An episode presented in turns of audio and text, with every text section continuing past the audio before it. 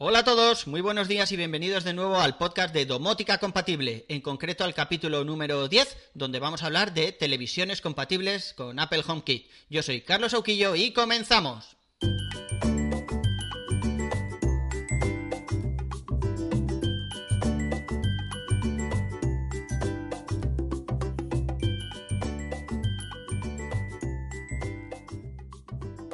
Hace unas semanas, un par de meses más o menos, eh, se me estropeó mi tele, una LG que tenía, la, verdad es que no era demasiado vieja, era una Smart TV ya, eh, tenía el, el, sistema operativo este de LG, el Web OS, que mola mucho leerlo en castellano porque se lee huevos, y bueno, tenía unos 6 años, pero sí que es verdad que se había quedado un poco obsoleta, ya no en calidad de imagen, pero sí en todas las aplicaciones que había por detrás, había cosas que ni siquiera podía, podía acceder, intentaba entrar por ejemplo a Amazon Prime y me decía que la aplicación era demasiado vieja. Así que tenía enchufado un Apple TV, que eso sí que se va actualizando, para poder acceder a todos estos contenidos.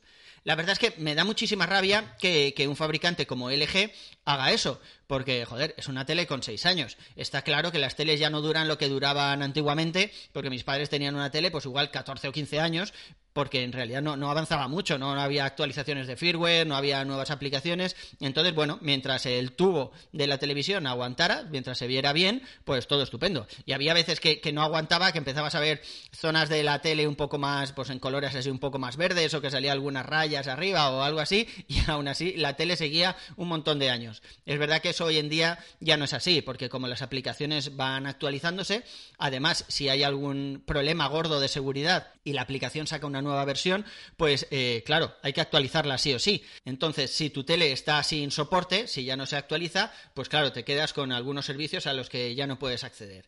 El problema de mi tele no era ese en concreto, el problema es que no se encendía. O sea, se quedaba en el logo este de LG y ya no pasaba de ahí. Estuve leyendo en foros y había gente que la había abierto, resulta que había no sé qué condensador, si le dabas con un secador, por ejemplo, de pelo y se calentaba un poco, funcionaba bien, simplemente había que desoldar ese y cambiar otro. A ver, no sé, yo no soy ese tipo de técnicos, no tengo un soldador, no me voy a meter en eso, así que a tomar por saco la tele. Me compré una nueva, eh, la compré en MediaMark, en este caso, porque encontré una oferta buena, y, bueno, la verdad es que estoy muy contento. Compré otra LG, en este caso una NanoCell de 55 pulgadas, con el sistema operativo, el Web OS, huevos, que me mola más decirlo, y con la versión 5.0, que era de lo último.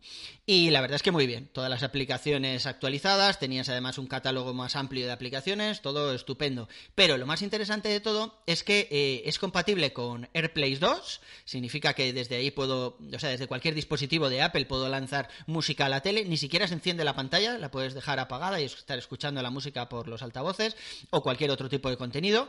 Eh, por supuesto, desde un Mac o desde un iPhone, pues emitir contenido por streaming, ya no te hace falta tirar cable de HDMI y la verdad es que se ve muy bien.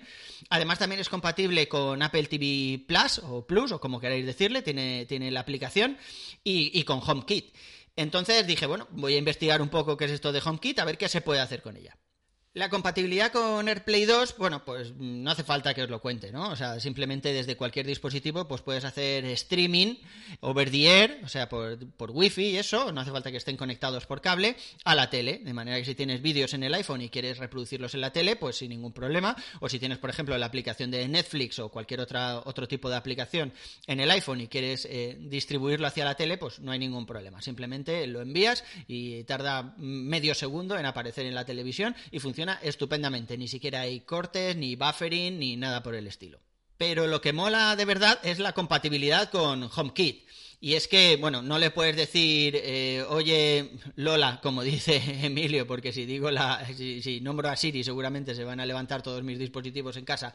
Puedes decir, oye, Lola, cambia el canal, esto no funciona, pero sí que es verdad que cuando estás configurando la tele te sale el típico código QR para que lo añadas a la aplicación de casa o cualquier otra aplicación. El otro día estábamos hablando de Home Plus, sin embargo, en Home Plus todavía no salen las teles, lo hemos notificado al desarrollador, nos ha dicho que, que iba a mirar por qué no salía en la tele que, como él no tenía ninguna, no había podido hacer ningún tipo de pruebas y a ver qué nos dice.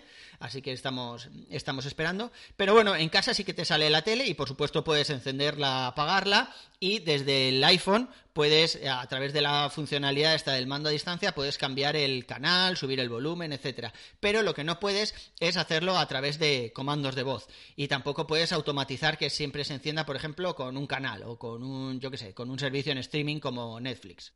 Lo que sí que puedes hacer es crear automatizaciones. Es verdad que de momento no son demasiado útiles, porque yo, por ejemplo, la he añadido al perfil este de salir de casa, al ambiente de salir de casa, de manera que yo cuando salgo de casa y se apagan todas las luces, pues también se apaga la tele.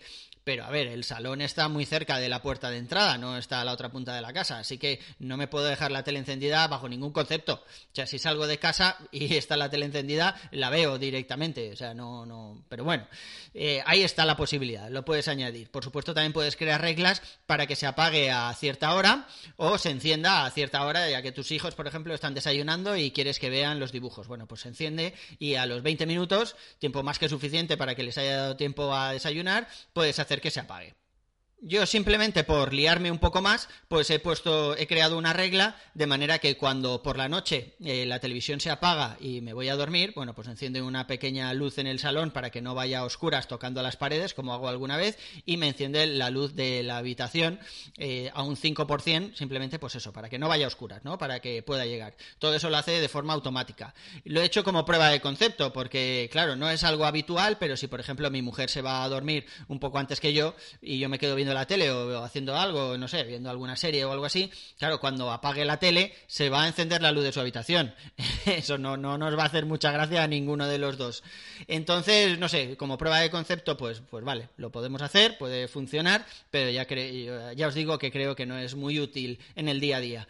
Yo creo que estamos a, a un primer paso de esta automatización. Seguramente más adelante pues podremos hacer más cosas, podremos automatizar que se encienda directamente en un canal o en, un servicio por streaming o algo así y, bueno, nos dará un poco más de vidilla esta automatización. De momento ya os digo, como prueba de concepto está bien, no se puede hacer demasiadas cosas, pero bueno, siempre podemos añadirlo al ambiente de salir de casa para asegurarnos de que la televisión nunca se queda encendida. Eh, creo que esto es todo por hoy. Recordad que tenéis los artículos completos en el blog sauquillo.org con H intercalada entre la A y la U. Invitaros al grupo de Telegram donde veréis eh, alguna otra necesidad estúpida como la de cambiar de tele cada tres o cuatro años simplemente porque el firmware ya ha dejado de actualizarse.